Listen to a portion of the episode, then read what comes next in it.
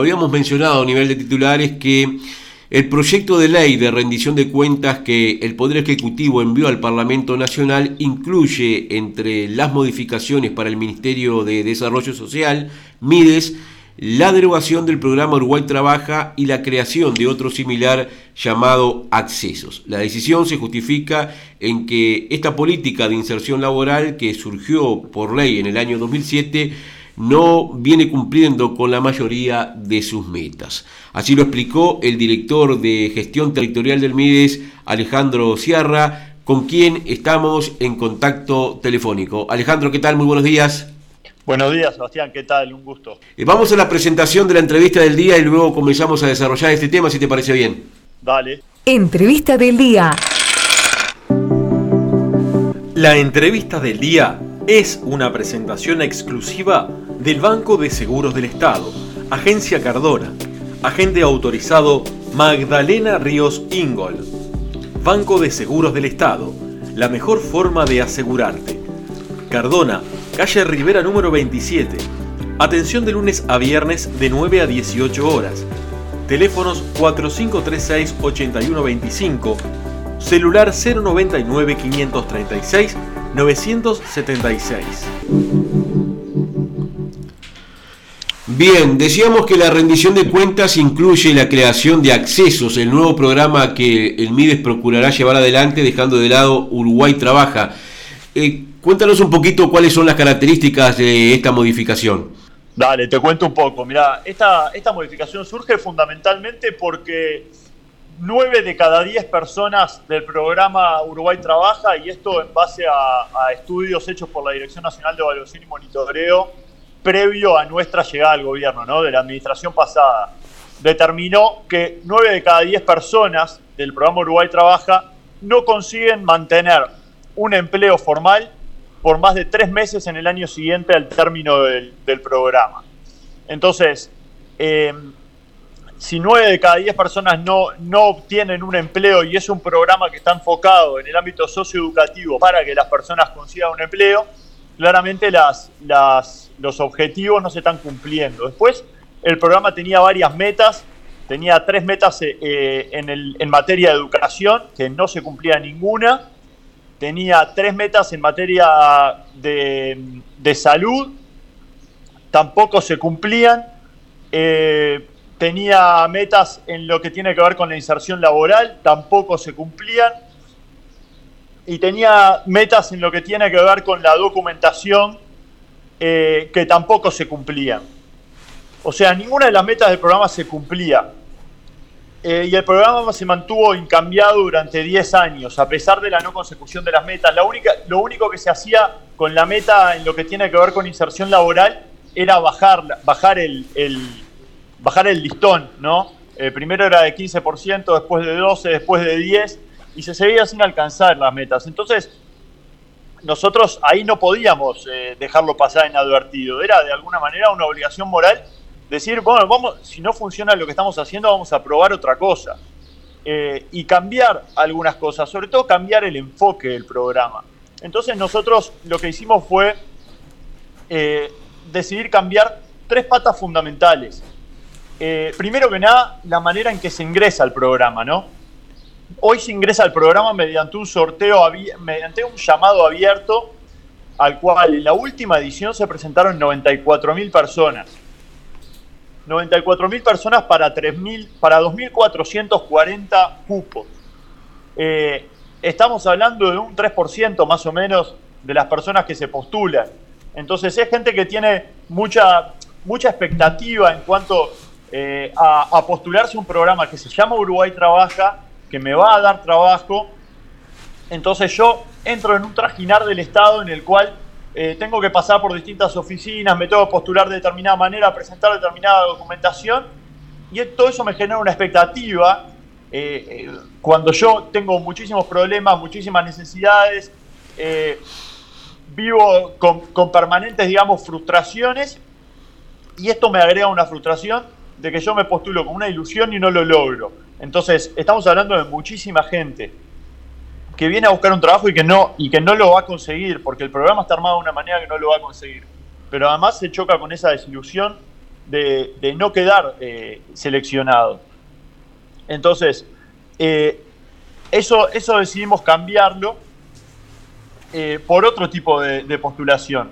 ¿Qué vamos a hacer nosotros? Vamos a tomar a las personas que ya pertenecen a programas del ministerio, ¿sí? que vienen haciendo un, un camino en el ministerio. En la academia hay un, hay un término que se usa o se ha usado que, se dice programas puente. ¿Qué son programas puente? Programas que se pasan a las personas de uno a otro durante todo el ciclo vital de las personas. O sea, las personas nacen, se les ingresa un programa y, va pasando de programa en programa hasta que muere. Eh, eso nosotros lo queremos cortar, no queremos que las personas durante toda su vida dependan del Estado. Entre otras cosas porque les quita libertad. Entonces, ¿qué queremos hacer nosotros de Uruguay Trabaja? Un programa de egreso un programa que sea un estribo al que la gente se pueda parar para, para egresar del MIDES, para salir, para soltar la dependencia estatal, para ganar en autonomía económica y en libertad. Entonces, vamos a, presentarlo como un programa dentro de los demás programas del MIDES, en el que los demás programas postulen a personas que vienen con un acompañamiento social ya, con un camino hecho en el ministerio, y que esas personas ingresen al programa y puedan utilizar ese programa para soltar al ministerio. Entonces, eh, ese es el primer cambio, el modo, el modo de ingreso al programa de postulación. El segundo cambio, y esto fue una orden directa del ministro, él pidió que las personas que ingresan al programa, que la prestación económica que hoy en la mano les quedan unos 9 mil y pico de pesos, eh, que la prestación sea de un salario mínimo nacional por varias razones, entre ellas porque eh, uno tiene que saber en un trabajo formal cuánto va a ser lo que va a ganar mínimo y, cómo tiene que administrar ese dinero. Entonces, va a llevar, un proceso en el cual la persona eh, aprende o entiende cómo administrar un salario mínimo nacional. Pero además que funciona también como incentivo, porque este programa va a tener una pata fuerte en el control de la presencia y, descuenta los días en, los que la persona falta. Entonces, eh, ahí también tenés un incentivo, bueno, a mí me están pagando bien, yo tengo que cumplir. Y la tercera pata que se, que se, que se modifica es la creación de lo que nosotros llamamos las empresas madrinas. Eh, las empresas madrinas eh, son empresas a las cuales nosotros, el Estado, les va a dar eh, un sello, un sello como de, reconocimiento o de agradecimiento con el compromiso con, las políticas públicas de empleo y con la, con la inserción laboral. Y ellas van a obtener, como dice la ley, un beneficio tributario a cambio. Entonces, eh, nosotros vamos a crear alianzas o, conveniar o, armar un pool de empresas madrinas, de empresas que tomen a las personas cuando egresan de este programa la idea es que las personas al egresar de este programa puedan continuar eh, su, vida, digamos, su vida laboral eh, en un trabajo formal, en un trabajo genuino. Eh, nosotros queremos generar oportunidades para estas personas. entonces, de eso, de eso se tratan básicamente los, los, cambios fundamentales.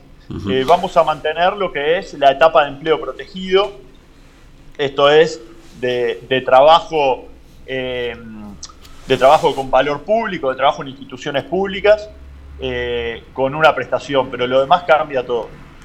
Eh, Alejandro, eh, antes de continuar en las características de este nuevo programa, tú hablaste al principio de que no se cumplían las metas de, Uruguay Trabajo. ¿Ese cumplimiento fue en todo este proceso de una década de desarrollo del programa o puntualmente en algún año en específico en base a los datos que nos diste? 2017, 2018 y 2019. Eh, en esos años sabemos que no se cumplen las metas. Bien, y en lo que tiene que ver con esto que tú nos decías ahora, de la idea es eh, seguir preparando o capacitando a la, gente que, ingrese a accesos y posteriormente se le aseguraría este, la fuente laboral este, con esas empresas madrinas de la cual tú hacías referencia. Mirá, Vamos a continuar obviamente con la formación. Nosotros ahora estamos lanzando unos formularios que van a estar llegando a nivel departamental a todas las empresas y a todas nuestras oficinas identificando cuáles son los, los principales rubros de formación necesarios para insertarse en el mercado de trabajo en cada departamento. Eh, y en eso nosotros nos vamos a enfocar en la capacitación de las personas. Eh, sobre la segunda parte, lo que tú decías de asegurar la inserción laboral, eso obviamente que es imposible, ¿no? Primero que depende del mercado de trabajo, depende de las alianzas que logremos hacer y depende muchas veces también de las mismas personas. Eh, uno da oportunidades, pero después eh, o trata de dar oportunidades, las máximas oportunidades que se pueda, pero después hay una cuota que va a depender de la persona. Pero mm. es la idea, ¿no? Que, sea como una, una cadena, que, la persona, después de, vivir esta etapa, después de vivir este proceso, eh, que tiene que ver con lo socioeducativo y laboral, pueda tener una oportunidad al menos de insertarse en el mercado laboral formal va a haber empresas, esas empresas madrinas, a las cuales se, les va a señalar, bueno, eh, este es, el grupo de personas que fueron preparadas a nivel del MIDES. Ahí va. Nosotros vamos a, todavía obviamente que estamos en proceso del armado de cómo se presentan esas empresas, cómo integran, cómo ingresan al programa, todo eso va a ir en la reglamentación de la ley, pero sí, la idea es que las empresas nos presentan, digamos, sus vacantes o, las, los cupos que tendrían disponibles para nosotros y nosotros ahí con los equipos que tenemos armamos los perfiles y lo proponemos. Bien. Eh, ¿Qué va a suceder con las organizaciones de la sociedad civil que eran las que se encargaban de, este, la tarea socioeducativa de quienes este, ingresaban a Uruguay trabajar? Mira, hace unos días el ministro lo, explicaba muy bien en, una reunión que tuvimos con los, técnicos de Uruguay Trabaja actuales en, en Flores y les explicaba, nosotros tenemos la obligación de cambiar el sistema, eh, porque las metas con, con, el acompañamiento que están dando las organizaciones no se alcanzan. Entonces nosotros vamos a armar un sistema de acompañamiento que sea desde el Estado propio y lo que vamos a hacer va a ser poner en el bolsillo de la gente el dinero que, que hoy iba para las organizaciones. Entonces, eh, pero va a haber otras oportunidades, se van a abrir otras líneas de trabajo con las organizaciones en, a otro nivel, en otros programas. Entonces, bueno, ahí estamos en conversaciones con la, con la Asociación Nacional de, ONGs y con algunas organizaciones en particular eh, para ver cómo reencauzar ese, ese acumulado y ese conocimiento. Eh, pero bueno, no, no, van a participar del programa Uruguay, del programa Accesos. Accesos, por lo tanto, Alejandro, este, implicará que se contrate, eh, que se contrate, no, que se tome más gente de la que actualmente este, ingresa para capacitarse en Uruguay trabaja y mejore su salario mensual durante el periodo en el que esté en la preparación. Va, va, a mejorar, no el salario, porque no es un salario, va a mejorar la prestación económica, eh, pero no vamos a aumentar los cupos. Los cupos van a mantenerse ahí en el entorno de los 3.000. Bien. Eh, este tema está eh, en el proceso de discusión de rendición de cuentas. Eh, una vez se apruebe, ya, se, ¿ya se pone inmediatamente en práctica o esto va a suceder el año que viene? No, eso sucede el año que viene. La ley se empieza a aplicar a partir de enero y el programa iniciará en marzo, esperemos. Bien, perfecto. Eh, Alejandro Sierra, director del Ministerio de Desarrollo Social, te agradecemos esta comunicación telefónica y las características brindadas de este, este nuevo programa que, como decíamos anteriormente, a partir del 2022 eh, estará disponible en el MIDES y que se llama Accesos. Muchas gracias a ustedes, a las órdenes. Vamos al cierre de la entrevista del día.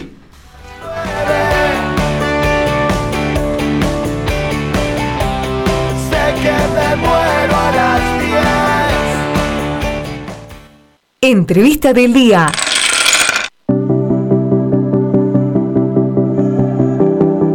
La entrevista del día fue una presentación exclusiva de Banco de Seguros del Estado, Agencia Cardona, agente autorizado Magdalena Ríos Ingold. Banco de Seguros del Estado, la mejor forma de asegurarte. Cardona, calle Rivera número 27. Atención de lunes a viernes de 9 a 18 horas.